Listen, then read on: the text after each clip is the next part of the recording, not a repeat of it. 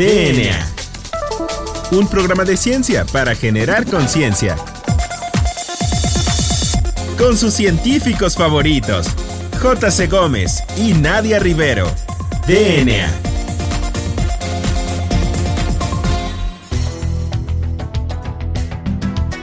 Bienvenidos al programa DNA, un programa de ciencia para generar conciencia.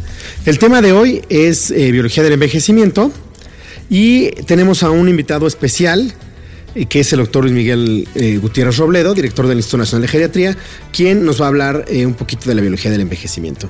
A manera de introducción les digo que el envejecimiento es desde el punto de vista biológico una consecuencia de la acumulación de diversos tipos de daño, que eh, van desde lo molecular hasta lo celular y que a lo largo del tiempo nos representa que vayamos teniendo problemas graduales en todas nuestras capacidades físicas y mentales. Según datos de la OMS, entre el 2015 y el 2050, el porcentaje de habitantes eh, mayores de 60 años en el planeta va a ser entre el 12 y el 22%. En México se calcula que en menos de 40 años la pirámide poblacional va a corresponder a la de un país envejecido, lo cual pues no solo representa un impacto a nivel social, sino también un impacto a nivel económico y a nivel de salud. Eh, hasta hace unos años se creía que el envejecimiento era un proceso irreversible, sin embargo, hoy en día sabemos que probablemente esto no sea del todo cierto. Ahorita vamos a platicar un poquito eh, de esto con el doctor Luis Miguel. Muy buenas tardes a todos. Como ya mencionaba Juan Carlos, el doctor Luis Miguel Gutiérrez Robledo estudió medicina en la Facultad Mexicana de la Universidad La Salle y la especialidad de medicina interna en el Instituto Nacional de Ciencias Médicas y Nutrición Salvador Subirán. Eh, también obtuvo la especialidad en geriatría en la Universidad de Grenoble Noble en Francia y un máster en gerontología social. Posteriormente cursó la maestría en biología del envejecimiento en la Universidad de París y es doctor en ciencias médicas por la Universidad de Burdeos. Como vemos, tiene un currículum bastante amplio y tiene gran experiencia en esta área de la gerontología. Y pues sin más preámbulos, pasamos a la entrevista con nuestro invitado. Buenas tardes, doctor. Nadia, buenas tardes. Juan Carlos, muy buenas tardes. Un gusto estar aquí con ustedes. Bueno, doctor, pues el tema del envejecimiento es un tema sumamente amplio. Eh, nos gustaría eh, abordarlo completamente, pero bueno, esperemos de tiempo. Sin embargo, ¿qué, sabemos hasta ahorita de biología del envejecimiento y por qué es importante estudiar el envejecimiento? Pues no sé, tomando un, símil bastante eh, conocido del público, hoy estamos en el ámbito del envejecimiento donde estábamos en el cáncer en los años 60. Hoy eh, somos capaces de identificar algunos cambios eh, gruesos que atribuimos al fenómeno. Somos capaces de describir lo que pasa eh, durante el tiempo en que envejecemos y poco a poco vamos descubriendo las palancas que nos permiten modificar el proceso, pero todavía de una manera bastante alejada de la realidad humana. Somos capaces de hacerlo en modelos animales con gran precisión, pero eh, esas manipulaciones que, hemos sido eh, capaces de llevar a cabo en, otras especies parecen todavía distantes en el organismo humano. Solo recién ha habido una primera experiencia, de hecho publicada la semana pasada, y todavía habría que ver lo que, lo que significa de intervención para desacelerar el proceso de envejecimiento en individuos y ahí ya con far, interviniendo con fármacos en, un grupo muy pequeño de una docena de personas que son pues digamos los pioneros que se están aventando a ver eh, que, de intentar en, en, su propia experiencia eh, vivir eh, lo que significa pues podríamos decir detener el tiempo. Sí, este, este artículo que usted menciona es muy interesante porque están utilizando fármacos que actualmente se están utilizando para la diabetes, como es la metformina. Y bueno, uno de los resultados que la verdad en lo personal a mí me pareció muy atractivo y muy prometedor es que reprograman el reloj epigenético.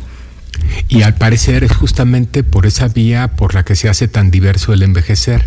El, poder intervenir en ese nivel abre una nueva, este, una nueva oportunidad que nadie había explorado. Exacto, estos estudios de intervención abren una nueva oportunidad para poder ver cómo ahora en grupos más grandes y de diferentes etnias, poder ver cómo es que estamos envejeciendo, ¿no es así? Efectivamente, pero es apenas una primera aproximación y, hay, hay, mucho camino por recorrer. Lo que sí es que la evolución eh, del conocimiento en nuestros tiempos se da de manera mucho más acelerada. Cuando hablé de los años 60 en cáncer, no quiero decir que vamos a tener que, esperar 60 años para, ver algo nuevo. El, el, conocimiento se acumula de manera tan, eh, tan acelerada y hay tantos grupos alrededor del mundo trabajando alrededor del tema y, e interactuando y generando eh, nuevo conocimiento que es eh, prácticamente seguro que eh, la evolución de, del mismo será mucho, mucho más acelerada. Y lo estamos viendo en el día a día prácticamente. Doctor, ¿y qué enfermedades o qué síndromes son los que se han asociado al envejecimiento? Bueno, ahí podríamos verlo desde diferentes puntos de vista. Eh, quizás lo más llamativo en alguna época fue eh, las enfermedades que remedan a un envejecimiento acelerado, las llamadas progerias. Y hay básicamente dos, dos, tipos de progeria, la enfermedad de Hutchinson y, Guilford en la, en la, infancia y la progeria del, del adulto que puede adoptar diferentes eh, formas. Y ambas condiciones son bastante bien entendidas en la actualidad. Hoy sabemos que en la del niño el defecto está en la membrana nuclear, aparentemente, y en, la estructura que le da forma, y eh, en los adultos en la capacidad de reparación del DNA. Entonces eso nos va dando algunas pistas de por dónde, de por dónde está alterado el fenómeno. Por otra parte, eh, esas son eh, las enfermedades que remedan a un envejecimiento acelerado pero un, horizonte mucho más amplio se nos presenta cuando vemos las enfermedades potencialmente asociadas con los mecanismos íntimos del proceso de envejecimiento. Entonces, con todo este conocimiento, ¿será posible revertir los procesos ya intrínsecos y por lo tanto revertir el envejecimiento? Creo que todavía es pronto para poder afirmarlo en nuestra especie pero ya hay experiencias en otras especies que permiten eh, casi que asegurar, aunque habría que, ver en, detalle qué es lo que han logrado. Un grupo eh, de investigadores españoles trabajando en La Joya, en, la Universidad de, California, en San Diego, fueron capaces de eh, revertir, vamos a decir, el envejecer de roedores, reprogramando sus células germinales y eh, más bien reprogramando células somáticas al estado de células germinales. Y esto en diferentes tejidos, no en uno solo, por primera vez y en un animal vivo. Porque esto en, cultivo de tejidos ya se ha hecho mucho. fue motivo de un premio Nobel para un grupo de japoneses hace quizás 10 años, o sea, no es, no es tan novedoso. Pero hacerlo en un animal vivo y ver cómo se revierte el envejecer o las experiencias de parabiosis que, permiten ahí revertir algunos de los cambios que observamos particularmente en músculo y en, y en cerebro. Eh, parabiosis significa que eh, tomamos dos, dos, animales y, se les hace compartir el mismo, eh, la misma circulación. Sí. Y, eh, eh, generalmente eh, para estas experiencias es un animal joven y uno viejo. Y se observa como la sangre joven, que es la que se permite perfunda al organismo viejo, tiene efectos favorables. Inclusive hay empresas, ¿no? En Estados Unidos me parece. Ya las clausuraron. sí. Sí, creo que se precipitaron. Estoy de acuerdo con la FDA en que iban demasiado rápido. Estaban ya eh, haciendo transfusiones de sangre joven a personas mayores con ciertas condiciones patológicas sin fundamento alguno en realidad. No, doctor, muy interesante. ¿Y em, qué es cuando hablamos del envejecimiento exitoso? ¿A qué nos referimos? Lo hemos escuchado mucho en algunas políticas públicas. ¿Qué es lo que se puede puntualmente decir? Jack Rowe eh, inventó ese término eh, hace 35 eh, años, cuando publicó un artículo en, en Nature hablando de envejecer de manera usual o exitosa. Y, y, desde entonces hemos estado discutiendo qué significa pero para como él lo planteó en aquel entonces, sería el sujeto que a través del tiempo no desarrolla deterioro funcional ni deterioro cognitivo y que aún en sus noventas sigue siendo plenamente funcional. Si viéramos en la población mexicana cuántos individuos eh, responden a ese fenotipo, a, esas características, menos del 4%. Por eso quizás, y por, muchas otras razones, la Organización Mundial de la Salud eh, ha planteado una nueva definición aspiracional de envejecimiento saludable. Y en, este, en esta nueva eh, perspectiva, lo que se busca, eh, lo, que pensamos que corresponde al bienestar, al envejecer, tiene que ver con que conforme pasa el tiempo y nos hacemos viejos, sigamos siendo capaces de hacer lo que queremos cuando queremos. Y esto en realidad en el fondo es independiente de qué condiciones patológicas nos afecten. Entonces usted diría que eh, es uno de los propósitos, más que alargar la vida, tener un envejecimiento exitoso. Definitivamente, eh, yo creo que antes de pensar en alargar la vida, tenemos que eh, encontrar la manera de, de, alargar la esperanza de vida en salud y lograr que la esperanza de vida en salud alcance la esperanza de vida.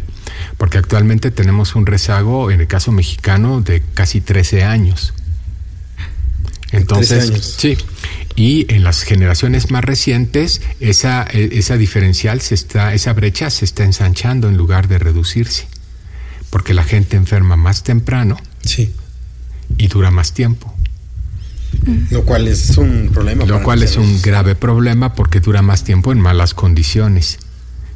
Enferma más temprano de condiciones como la diabetes o la obesidad, que tienen repercusión eh, seria, que, que deterioran la calidad de vida y que contribuyen a generar un estado de dependencia. Que es uno de los problemas, ¿no? En el envejecimiento, tener la dependencia, pues yo diría que depender de alguien. Yo diría que es el problema. Si al envejecer no, no deviniéramos en sujetos dependientes, ¿cuál sería el problema? Sí, claro, y que va llevando a más problemas, ¿no? Para la familia, más problemas sociales, se vuelve en otro tema también para la agenda de salud pública que tiene que estar, ¿no? En las agendas de salud pública de...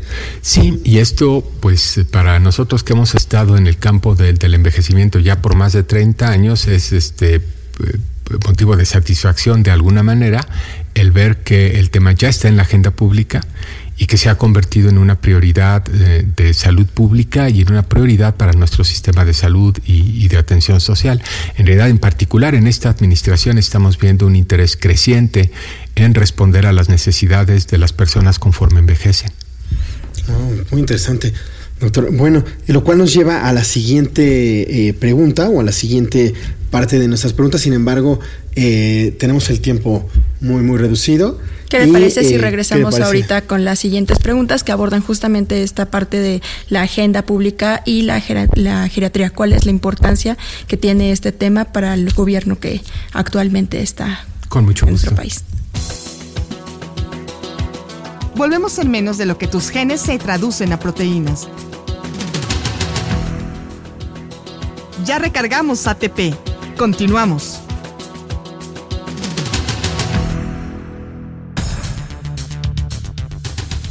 Estamos con nuestro invitado, el doctor Luis Miguel Gutiérrez. Eh, algo interesante del doctor Luis Miguel, que hay que decirlo, es que fundó el servicio de geriatría en el Instituto Nacional de Nutrición y que además es director fundador del Instituto Nacional de Geriatría, lo cual es bastante, bastante interesante porque eh, este instituto, bueno, es uno de los más jóvenes y no me parece que es el más joven de los Institutos Nacionales en Salud. Y además el doctor es asesor de la Organización Mundial para la Salud desde 1995 en temas relativos al envejecimiento. Muy bien, y con esta introducción podemos dar pie a la siguiente ronda de preguntas para nuestro invitado. Entonces, doctor Luis Miguel, ¿qué es la geriatría y cuál es su diferencia con la gerontología? La geriatría es la especialidad clínica dedicada a las personas mayores y la gerontología estudia todo aquello que tiene que ver con el envejecimiento. Entonces, de alguna manera, la geriatría es la gerontología clínica eh, la especialidad médica que se dedica a abordar las enfermedades que aquejan a, las personas mayores. Muy bien. ¿Y cuál es la situación de los profesionistas que desempeñan esta rama en el país? Actualmente somos casi 700. Muy pocos, ¿no? Para la población que se viene. En realidad de pocos, pero ya no tan pocos cuando uno, eh, cuando uno compara con otras especialidades somos casi tantos geriatras como psiquiatras, por ejemplo. Sí, tengo entendido que es 1.4 psiquiatras por cada 100.000 habitantes, entonces estaríamos hablando que son casi, 1.4. Casi estamos en ese rango, pero quisiéramos tener muchos más, ciertamente, Sí, aunque la verdad es que más bien eh, yo quisiera que eh, todos los profesionales de la salud tuvieran conocimientos básicos de, de geriatría, como todos los profesionales los tenemos de pediatría o de ginecobstetricia y, se nos, y nos parece lo más natural. Yo veo a la geriatría ya pasando a otro nivel como una metadisciplina, como especialidad clínica que en realidad compete a todos los especialistas de órgano Claro. los cardiólogos, los neumólogos, los neurólogos deben conocer también el tema y eh, esperamos que cada vez más de entre ellos se dediquen específicamente a, a- a prepararse en ese, en ese ámbito, porque será, será imposible hacernos cargo de- del conjunto de las personas mayores que representan ya, eh, por ejemplo, en el Servicio Nacional de Salud, casi el, el 40% de los egresos hospitalarios, cuando que apenas son el, 10, el 12% de la población. Entonces, pues no, Y, y estas licenciaturas que se han, en algunas universidades, que se han empezado a desarrollar en, en geriatría o en gerontología. en gerontología. En gerontología, ¿qué, Yo creo qué que es muy apropiado y que poco a poco estos profesionales van encontrando su espacio, que eh, desde mi punto de vista eh, tiene eh, grandes oportunidades en el desarrollo de, el ámbito, de un ámbito prácticamente inexplorado en nuestro país, que es la gestión de casos. Esto es, las personas al envejecer, que, enf- que enferman al envejecer, empiezan a, acumular una serie de condiciones que los llevan a tener tres o cuatro eh, patologías crónicas al mismo tiempo, problemas sociales, problemas de muy diversa índole que se tornan complejos. Y, no es fácil eh, conciliar eh, las necesidades y hacer el inventario de todas las posibles intervenciones y organizar un plan de cuidados. Ahí es donde estos profesionales pueden ser muy valiosos como auxiliares del, del equipo que se ocupa de evaluar y, y de atender las necesidades de la persona mayor enferma. Y en este sentido, doctor, ¿cuáles son el tipo de investigaciones que está realizando el Instituto Nacional de Geriatría? ¿También está implicado en estos diplomados, en estas licenciaturas de gerontología? El, el Instituto Nacional de Geriatría eh, ha venido desarrollando una, una investigación que, para ser sinceros, en un, en un inicio se ha dado en, cuatro ámbitos distintos. Por un lado la biología, por otro lado la epidemiología y la clínica, por otro lado la demografía y las ciencias sociales y por otro lado la, una aproximación a la tecnología, a la innovación. Conforme el tiempo pasa y hay eh, un- una mayor convivencia y conocimiento entre, entre los investigadores del equipo, empezamos a ver una, una interacción que es lo que desde el inicio hubiéramos eh, deseado y lo que estamos consiguiendo promover en la actualidad, que es un intercambio entre los diferentes ámbitos del conocimiento, una verdadera investigación interdisciplinaria donde los clínicos, los biólogos, los demógrafos contribuyen a abordar una idea en particular desde su propia perspectiva y a, resolver preguntas de manera conjunta, tomando cada quien eh, la parcela que le corresponde para contribuir a, a una respuesta más eh, globalizadora. Claro, esta, esta visión ya es como muy común actualmente, ¿no? Hacer grupos interdisciplinarios en donde cada uno de los actores pues es especialista en su área y puede contribuir de alguna manera u otra a poder resolver un problema como usted bien dice. Y sí es un discurso común, Exacto, un discurso común. pero es una realidad rara. Sí, es muy raro poder encontrar grupos interdisciplinarios en los que se pueda como llegar al mismo fin. Efectivamente. Pero bueno, afortunadamente creo que está ocurriendo en el instituto y bueno, esperemos que así siga siendo. Y doctor, ¿cuál es la situación del adulto mayor en el país? Esto es muy importante puesto que va creciendo un poco la población en los próximos No, la, la- años. La, pregunta es muy, muy amplia y es eh, difícil de abordar eh, en breve. Lo que, lo que puedo decir para tratar de sintetizar es que la población mayor eh, aumenta proporcionalmente a pasos agigantados. Que si hoy son el 12% de la población los mayores de 60 años, en 10 años serán el 20%.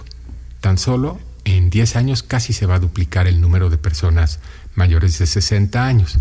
Ahora que habría que preguntarse si 60 años eso es el umbral de la vejez o no. Conforme la longevidad de nuestra población crece, porque la esperanza de vida al nacer se sigue, se sigue acrecentando de manera regular, como en todos los países eh, del mundo, salvo excepción. El, tema principal eh, que aqueja a, a las personas mayores es la dependencia, y esto en distintos niveles. En primer lugar, la económica, apenas el 30% de la población se beneficia de una pensión formal. Okay. Dos terceras partes de la población mayor no la tiene, no tiene más que la micropensión eh, no distributiva que se creó en el año 2000 en la Ciudad de México y que hoy eh, llega a, todas las personas mayores de 68 años en el país y a todas eh, las personas mayores eh, de origen indígena preponderantemente a partir de los 65 años.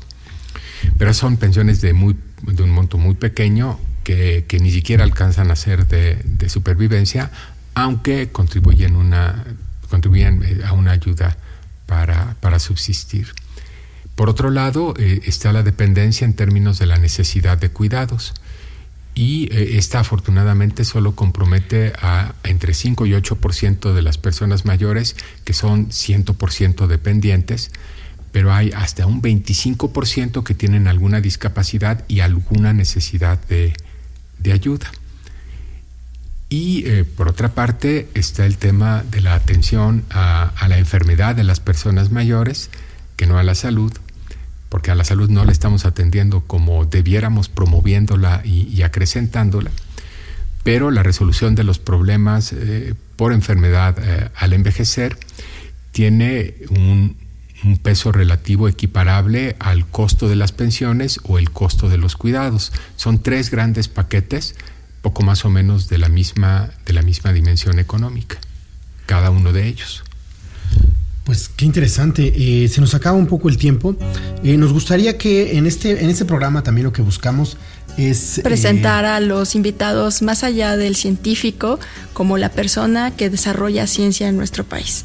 Entonces, una de las preguntas que les hacemos a todos nuestros invitados, y bueno, usted que es el primero de nuestros invitados, es ¿cuál es su canción favorita, doctor? ¿Cuál es su música favorita? Bueno, mi música favorita, probablemente la música antigua, creo yo del cine de oro, de la época del cine de oro mexicano? No, ¿o cuál? No, más antigua. Un poco más antigua, ah, eh, medieval y renacentista en general. Ok. Si yo tú pensara en, alguna canción favorita y si es completamente distinto, la primera que me viene a la mente es la de un autor canadiense que yo creo que nadie conoce, Gordon Lightfoot. Okay. Que es Sundown.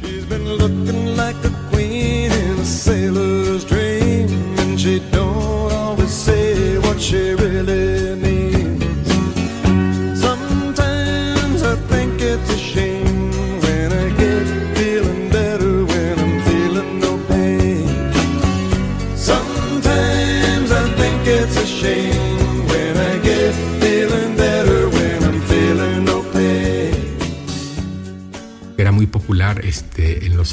los años en los años 80 y, eh, y, grupos contemporáneos pues yo creo que el que el que más me, me atrae es The Lumineers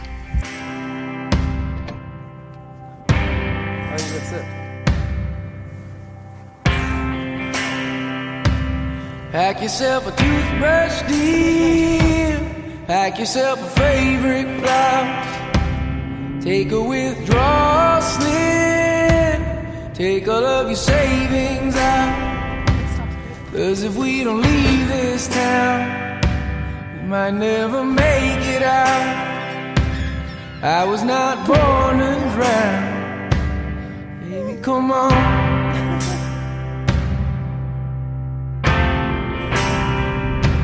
Forget what Father Brennan said. We were not born in sin. A note on your bed. Let your mother know you're safe. And by the time she wakes, we'll have driven through the state. We'll have driven through the night.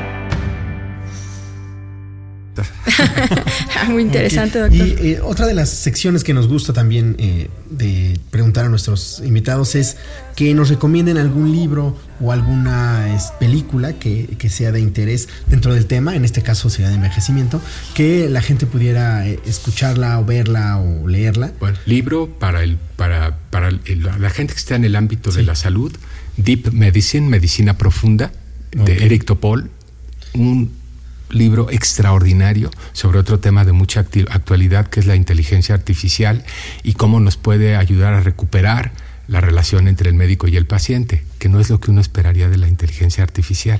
Claro. Sí. Pero es una visión extraordinariamente interesante. Eh, y bueno, otra de las eh, cosas que nos gusta, bueno, que nos gustaría saber es eh, dónde lo podemos eh, ubicar o si alguien quiere este, sus redes o las redes sociales, inclusive del mismo Instituto de Geriatría. A través de las redes sociales del Instituto eh, Nacional de Geriatría o en mi correo institucional, eh, mi nombre es Luis Miguel Gutiérrez, es lmgutierrez arroba inger de Instituto Nacional de Geriatría punto gov de gobierno punto mx. ¿Y el, el Twitter del, del, instituto? No recuerdo el, el, Twitter del instituto, pero si ustedes visitan la página web eh, de nuestro instituto, ahí verán tanto nuestra cuenta de Facebook como nuestra cuenta de Twitter.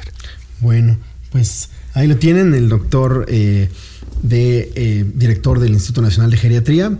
Eh, ya nos platicó un poquito de lo que es eh, de una manera muy, muy breve el envejecimiento en México, lo que es el panorama de la geriatría en México.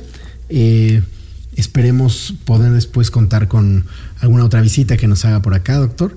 Y pues también invitar a algunos de los investigadores que están en el Instituto Nacional de Geriatría. Sí, con mucho gusto, porque siempre en estos espacios el tiempo es muy breve Sí, Hay es. tantas cosas que decir y, y, y, muy poco tiempo para compartir. Claro, pero esperamos tener una siguiente oportunidad de entrevistarlo y continuar con esta charla tan in interesante y de lo que hace falta hablar en México, porque muchas veces negamos que vamos a llegar a esa etapa que es el envejecimiento, algunas veces hasta tratamos de evitar el tema, pero sin duda es algo muy importante que se tiene que abordar, si bien en todas las sociedades, también en todas las familias. Entonces, muchas gracias, gracias, gracias a ustedes. DNA. La materia no se crea ni se destruye, solo se transforma. Nos vemos en el próximo programa de DNA, un programa de ciencia para generar conciencia.